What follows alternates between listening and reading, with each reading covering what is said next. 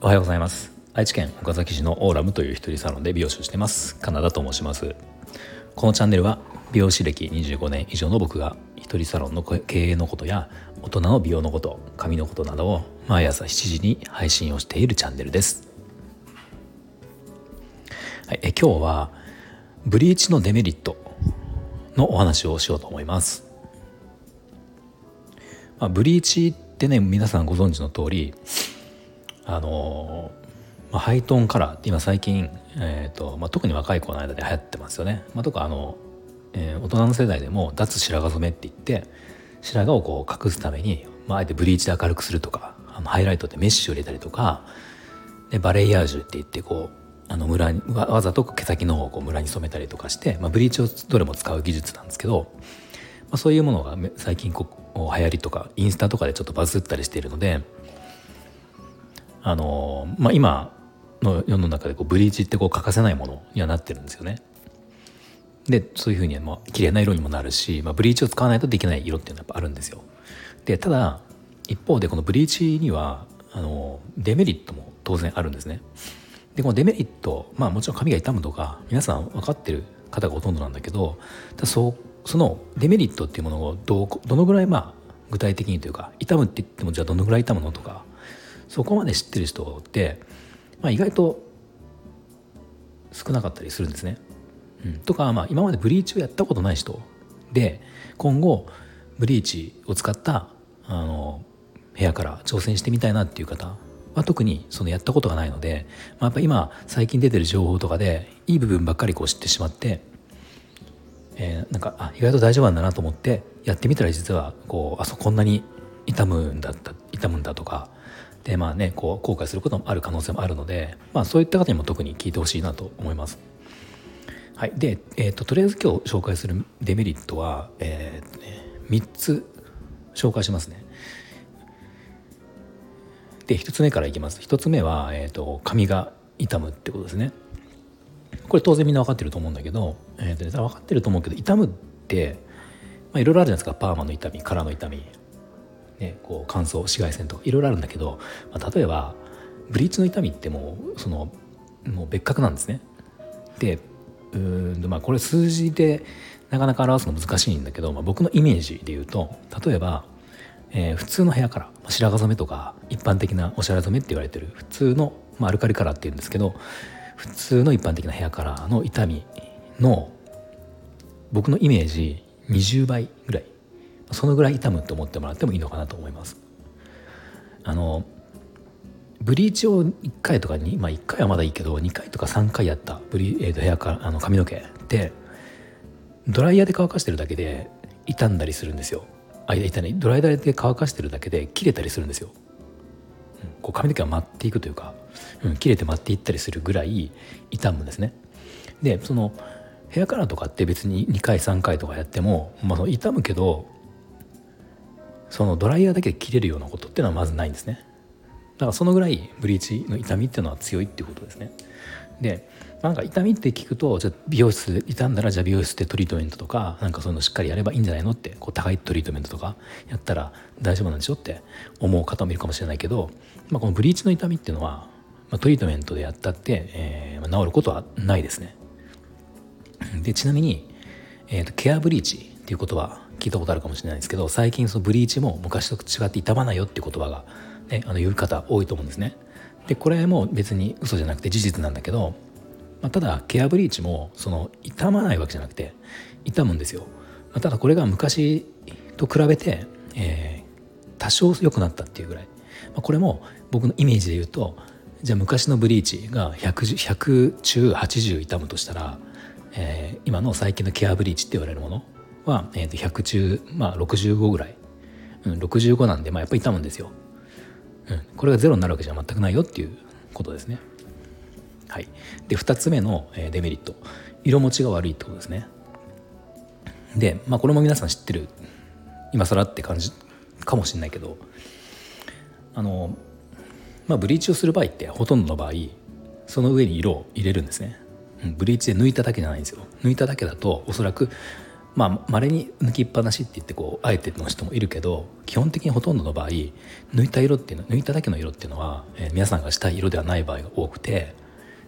皆さんがおそらくしたいと思う色っていうのはブリーチで抜いた後に色を上からまたのせるんですね。今ダブルカラーみたいな感じで2回やるんですよ。でこの上からのせた色っていうのはあのやっぱり退色っていって色が日ごとにこう抜けてくるんですね。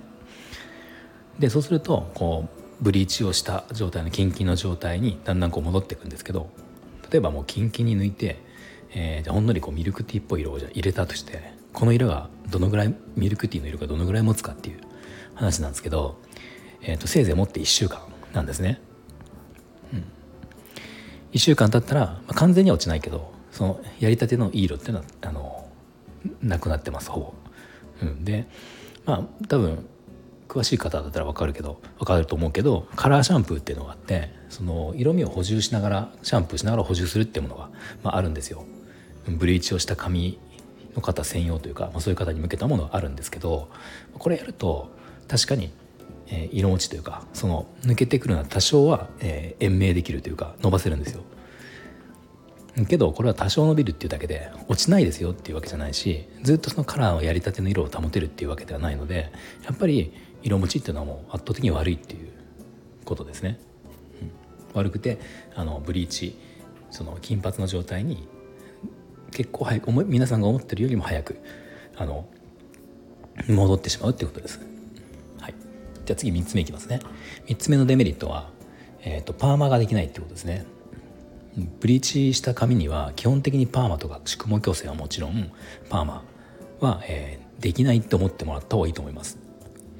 でこれ言うともおそらく、えーとね、こんな疑問を思う方がいると思うんだけど結構 SNS とかで、えー、美容師さんが、えー、ブリーチ毛とか全然僕はパーマできますよとかこんなブリーチ毛でもパーマストレート宿毛矯正できましたとか、ね、そういったあの投稿とか、まあ、YouTube とかでもあると思うんだけどあの確かにそれはできてると思います。できてると思うけどもうこれはかなりまれだと思ってほしいんですよね。ほとんど多分ほとんどの場合その多分出してるその情報を出してる方っていうのは美容師さんっていうのは、まあ、それをお店というか自分の美容師としての売りにしてそこを突き詰めて追求してる方なのでもしかしたらその方にはできるかもしれない。けど、えーと、もう9割以上の美容師さんにはおそらくできない。ことだと思います。で僕もできないです。うん、でまあできない。そうですね。まあいろんな美容師さんいるからできないっていうこともあるだろうし、まあ、できてもやらないっていう人もいるし、うん、あの単にやりたくないっていう人もいると思う、まあ、とにかくいろんな理由でブリーチした髪にはパーマはかけないっていう美容師さんの方が圧倒的に多いってことです。でもう一個思うのは僕はその、うん、まあこれはねそれぞれ美容師さんの考えとかっていうのはあるので、まあ、あの何も何が悪いとかいいとか全く否定とかは全くないんだけど僕の個人の考えはまあ、そこにブリーチ毛にじゃあパーマをかけられる、うん、かけられるから頑張ってかけましょうって仮にまあかかったとしても僕それ以降の再現性がめちゃめちゃ悪いんじゃないかなって思ってるんですよ。うん、その日はまあ美容師さんがやるからスタイリングができても結局やっぱダメージはあるのは間違いないので、うん、そこに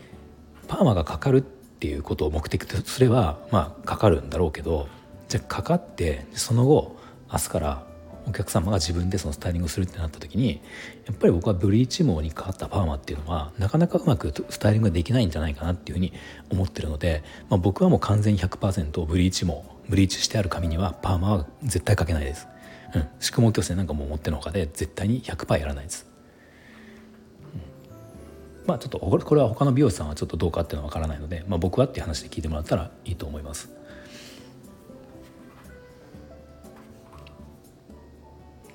はい、で今日は、えーとね、ブリーチのデメリットを3つ紹介しました、まあ、ダメージが極端にある。色持ちが極端に悪い。最後パーマがかけられない。っていうこの3つがデメリットですね。で、えーとまあ、最後こう勘違いしてほしくないのは、えーと、ブリーチが悪いもんっていう話ではないです僕も別にブリーチ、えーとまあ、使うことは僕は店では少ないけどただまああのね、やりたい色によってはブリーチをしないと絶対できないものもあるしあのブリーチが、ね、あのブリーチがあるからこそできることってあるのでブリーチ自体は別にいいと思うしブリーチすることも別にいいと思います。まあ、ただこの